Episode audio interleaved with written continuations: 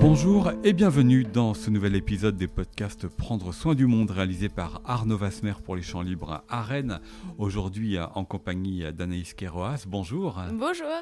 Vous êtes euh, productrice de plantes aromatiques et médicinales euh, dans le nord du département d'Ille-et-Vilaine et vous racontez euh, le parcours qui vous a amené jusqu'ici dans la commune de Saint avec un, un livre paru aux éditions des Équateurs. Anaïs s'en va en guerre. Il avait été précédé par un film qui a rencontré euh, le succès et quelques désagréments pour vous puisque vous avez vu euh, votre vie en partie vous échapper. Peut-être que le livre est là justement pour vous réapproprier euh, votre vie. Pourquoi avez-vous choisi de, raconter ce parcours qui a été le vôtre et, votre activité dans ce livre? Eh ben en fait, c'est pas mon idée à la base. C'est vraiment une éditrice qui est venue me solliciter et puis au début, je trouvais ça assez étrange comme idée. Et puis, en fait, on a sympathisé beaucoup. Et puis, bah, à force, elle a réussi à me convaincre de, que ça avait du sens de témoigner de, mon parcours, quoi, que peut-être ça, même si ça aidait qu'une seule personne, alors ça avait du sens. Et j'étais d'accord avec elle. Dans euh, ce livre, vous racontez euh, votre parcours, votre enfance, votre famille qui s'est euh, disloquée, mm. l'étrange relation que vous avez avec un jumeau qui n'est pas du tout celle qu'on a l'habitude de, raconter, où vous ne cessiez de vous, vous quereller dans votre enfance. Et puis, une vie qui a d'abord été urbaine, à Saint-Malo, à Saint-Coulon. Comment avez-vous découvert la nature et eu l'envie de vivre la vie qui est la vôtre aujourd'hui, cette vie euh, d'agricultrice, de productrice? Bah, je pense que c'est dû à plein de choses différentes, mais les premiers contacts avec la nature, c'était vraiment, euh, par exemple, la cueillette des, comme je raconte dans le livre, des jonquilles ou des murs avec papa. Et puis après, c'est vrai que nous, on a grandi beaucoup en appartement. Et à un moment donné, papa a loué une maison euh, près de la mer, et c'est vrai qu'il y avait un grand jardin. Et du coup, on a, on a beaucoup aimé avec mes frères vivre là-bas de temps en temps. Et puis, ça faisait un, premier lien, quoi. du coup, je commençais à ramasser les fleurs dans le jardin, à essayer de faire des trucs avec euh, et tout ça. Et puis, euh, petit à petit, quoi, je pense que c'est vraiment. Euh, il y a eu ça, et puis la découverte des odeurs, j'avais plus envie de la ville et de tout ça, ouais. Mm. Mais c'était une évidence tout de suite euh, que votre vie, elle deviendrait une vie proche de la nature. Vous étiez jeune, hein, vous avez 12, 12, 13 ans. Vous qui n'aviez vécu effectivement qu'un appartement, que dans la ville? Euh, Non, pas du tout. C'était pas du tout une évidence encore. Je pense que c'est vraiment fait au fur et à mesure des choix, petit à petit. Mais au début, j'avais pas ce, du tout cette idée-là. Surtout que j'étais en, en troisième, j'étais dans un internat en pleine campagne à côté. Et puis on se taquinait parce que moi je venais de Saint-Malo, eux ils venaient de la campagne, donc euh, je leur disais quelle idée de vivre dans un endroit comme ça, et au final je vis dans un village encore plus petit. Mais non, je, non à l'époque j'aurais pas du tout cru que j'irais vivre à la campagne, hein. ça s'est vraiment fait de fil en petit à petit quoi. Ouais. Mm. une volonté qui été euh, la vôtre, aussi une volonté euh, de s'ancrer quelque part, parce que ça qui est mm. étonnant dans votre parcours en Esquerrois, c'est que mm. vous êtes une citadine devenue une urbaine, et vous êtes une voyageuse devenue une sédentaire, parce que dans ce livre vous racontez les voyages, les voyages en Inde, les voyages en Guyane, les voyages au Brésil, alors euh, des voyages peut-être initiatiques, même si mhm. l'Inde, ce fut compliqué parce que vous étiez femme, et en tant que femme, c'était un voyage qui n'a pas été tout à fait euh, simple. Ces voyages, mhm. ils ont représenté quoi dans votre parcours? Comment est-ce qu'ils vous ont permis euh, d'arriver à la vie qui est la vôtre aujourd'hui? Bah, Je pense qu'ils m'ont montré que tout était possible, quoi parce qu'on nous, bah, on nous apprend quelque chose, on grandit, on se nourrit, je pense, de tout ce qui nous entoure quand on grandit, la culture, tout ça. Et ben, je, je, sais que je voulais déjà faire la formation d'herboriste, par exemple, quand j'étais euh, au lycée. Et puis, bon, je voyais pas trop de débouchés. Ma maman, bon, elle travaillait à Pôle emploi en plus, donc elle voulait vraiment avoir, euh, voulait vraiment que je trouve un boulot facilement et tout ça. Du coup, bon, je me disais c'est un peu compliqué. Et puis, une fois de partir en Inde, après, en revenant, je me suis dit, mais de toute façon, c'est ça que j'ai envie de faire pour l'instant. Je sais pas où ça va me mener, mais mais j'ai envie d'apprendre ces choses-là sur les plantes. Euh, au pire, ça me servira que à moi ou à mon entourage, et puis on verra, tant pis. Je pense que ça m'a montré ça, quoi, parce que bah, dans chaque pays, il y a une culture différente et la vie s'envisage d'une manière différente. Et je me suis dit, bah, moi, je peux l'envisager de la manière que moi j'ai envie aussi. C'est pas parce que je suis française que je dois l'imaginer comme ça. Et du coup, je me suis dit, bah, tout est possible en fait tout simplement. Je pense que c'est surtout ça, ouais. Mm. Les voyages aussi, qui est comme euh, cette découverte du domaine euh, que votre père avait loué quand vous étiez euh, adolescente, mhm. qui là aussi vous ont éveillé au, sens. Vous le racontez, hein, sur l'Inde, il y a quand même aussi mm. la vue, l'odorat, ça a participé à, vous former. Hein. Oui, sans doute, ouais. ouais bah, on découvre plein de nouvelles plantes tout le temps, plein de nouvelles odeurs, effectivement, des nouveaux goûts, des nouvelles saveurs, plein plein de choses nouveaux tout le temps, ouais. Mm. Et puis il y a un mot que vous associez à, ces voyages, et notamment celui de l'Inde, qui est le mot de liberté.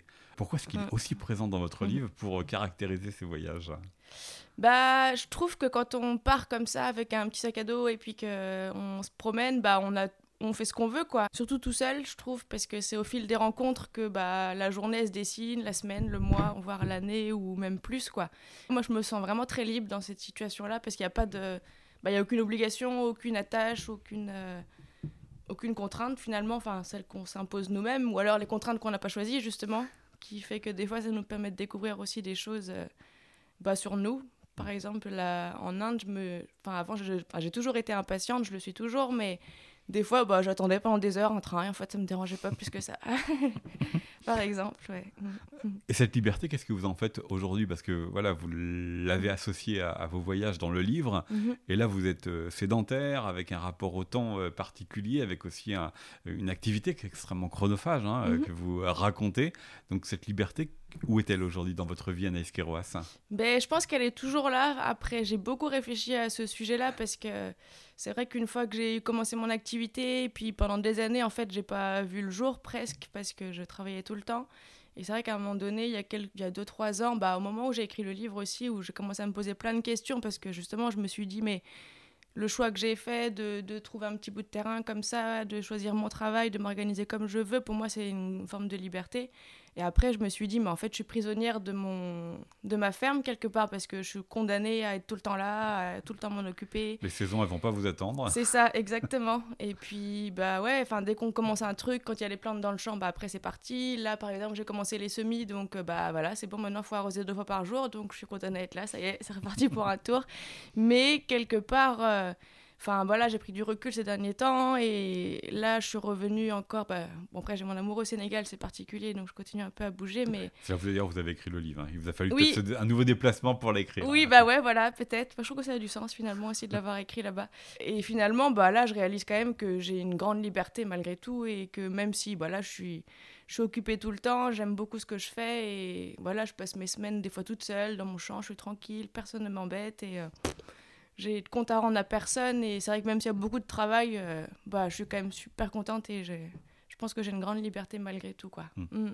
Alors, quelque chose aussi que vous avez dit qui pourrait encore paraître contradictoire, c'est que vous avez dit que vous avez un, naturel hmm. impatient. Oui. Or, le travail que vous faites, productrice de plantes aromatiques et, médicinales, demande de la patience, demande à ce que le temps de la nature soit pas celui que vous voudriez, euh, le temps accéléré. Comment est-ce que vous composez avec cela?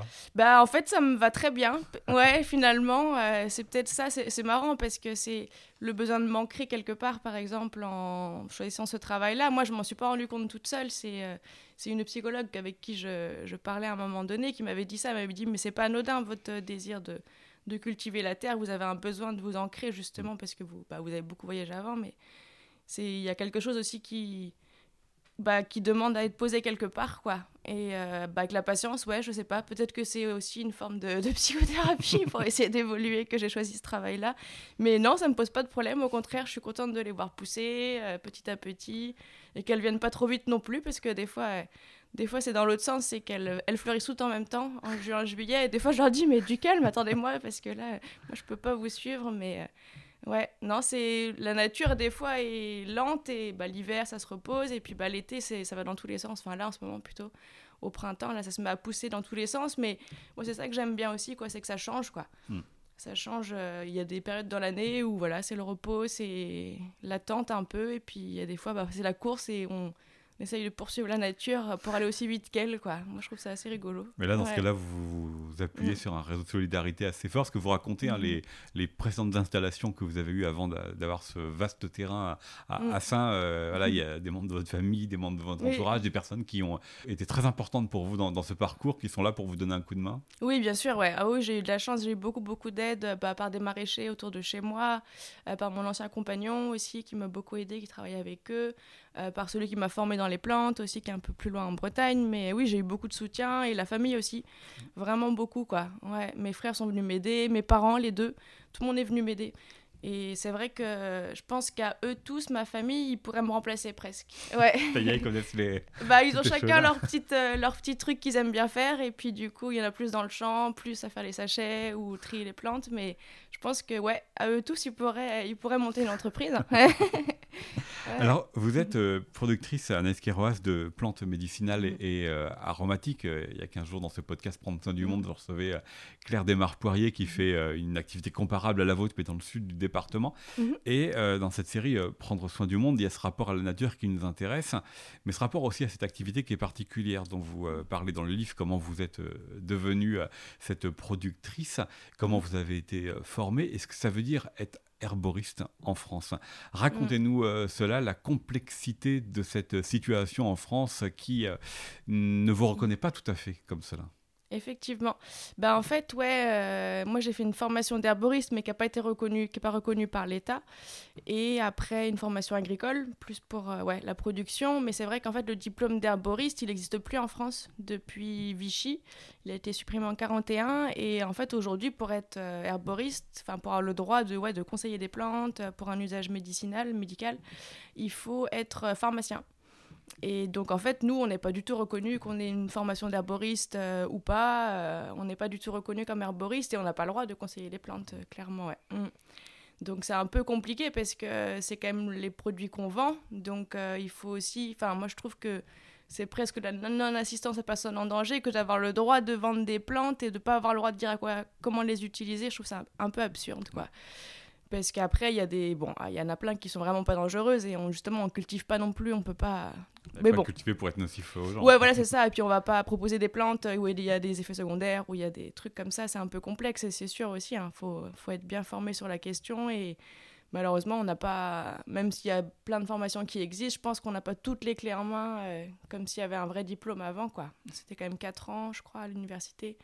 Mais enfin, je pense que tous les producteurs euh, aimeraient pouvoir euh, avoir une formation digne de ce nom aussi, mais Est-ce que c'est en train de Mm. changer? Parce que vous le racontez aussi dans, Mm. dans le livre, c'est une profession que de plus en plus de personnes euh, font, Mhm. et de plus en plus de femmes euh, Ouais. d'ailleurs. Donc ça veut dire aussi qu'il y a une demande. Ah oui, clairement, il y a une vraie demande sur les plantes. Et moi, je le vois, enfin, je le vois à tous les niveaux parce que déjà quand je parlais de mon projet au tout début, parce que j'ai mis du temps à faire la formation agricole, à trouver une place et tout ça, donc il y a eu un an ou deux là où euh, je parlais du projet et puis bah, j'étais un peu en attente et euh, quand je disais ce que je voulais faire, les gens ils savaient même pas limite ce que c'était qu'une tisane, enfin plus ou moins une plante médicinale. euh, que- Enfin, ils me posaient toujours les mêmes questions. Ah bon, c'est quoi, machin? Aujourd'hui, quand je parle de ça, tout le monde sait de quoi je parle. Et je le vois aussi bah, dans la commercialisation, par exemple. Euh, au début, on me demandait beaucoup de mélanges de plantes. Tout le temps, tout le temps, tout le temps. Presque 90% de ce que je vendais, c'était ça. Aujourd'hui, je vois que c'est plus euh, pff, 70-30. ou Enfin, il y a, y a plus en plus de gens qui demandent des plantes seules, une par une, quoi. Mais Alors, ça montre... pour les euh, vertus qui, c'est ça. sont associées. ouais. Ouais, ça montre qu'ils veulent euh, essayer de les découvrir aussi, de les reconnaître, de les sentir, de... et puis peut-être apprendre à les utiliser eux-mêmes ou à les mélanger eux-mêmes. Ils s'y intéressaient déjà, mais d'une manière différente, quoi.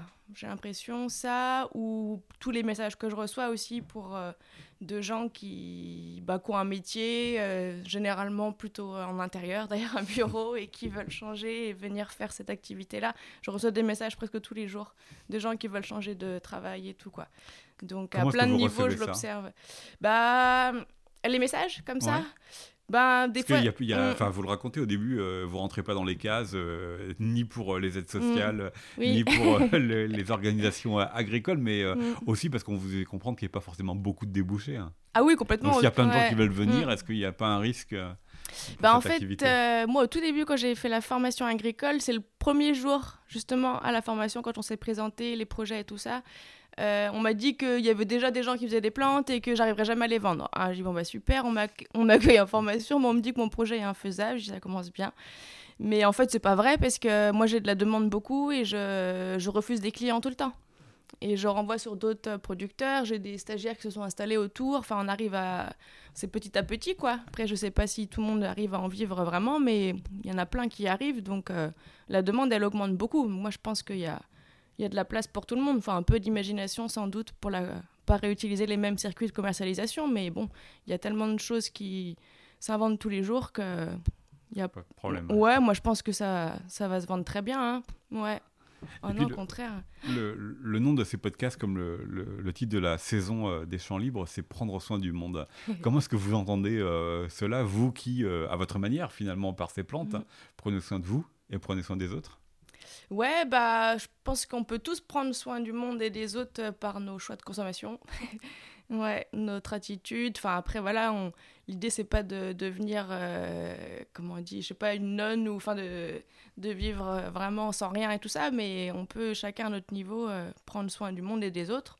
Moi, je pense que, ouais. Et puis c'est vrai que le, en passant par la nature, bon, forcément, c'est, c'est plus flagrant peut-être, mais. Euh, mais est-ce que c'est une des raisons qui vous a amené à ce métier-là? Ben, je sais pas. Je sais pas si c'est une raison ou pas. Euh, moi, je, trouvais ça, je trouve ça vraiment chouette ouais, de pouvoir euh, soigner avec les plantes parce que bah, c'est ça paraît naturel, tout simplement. Ça pousse, donc pourquoi est-ce qu'on les utiliserait pas? Pourquoi est-ce qu'on va chercher autre chose qui a été modifiée ou je sais pas, je sais pas quoi, ou extrait ou je sais pas, moi ça me paraît naturel en fait, mais c'est juste, euh, c'est un savoir qu'on a toujours eu et que qu'on a toujours utilisé. Hmm, j'ai rien inventé du tout. Hein.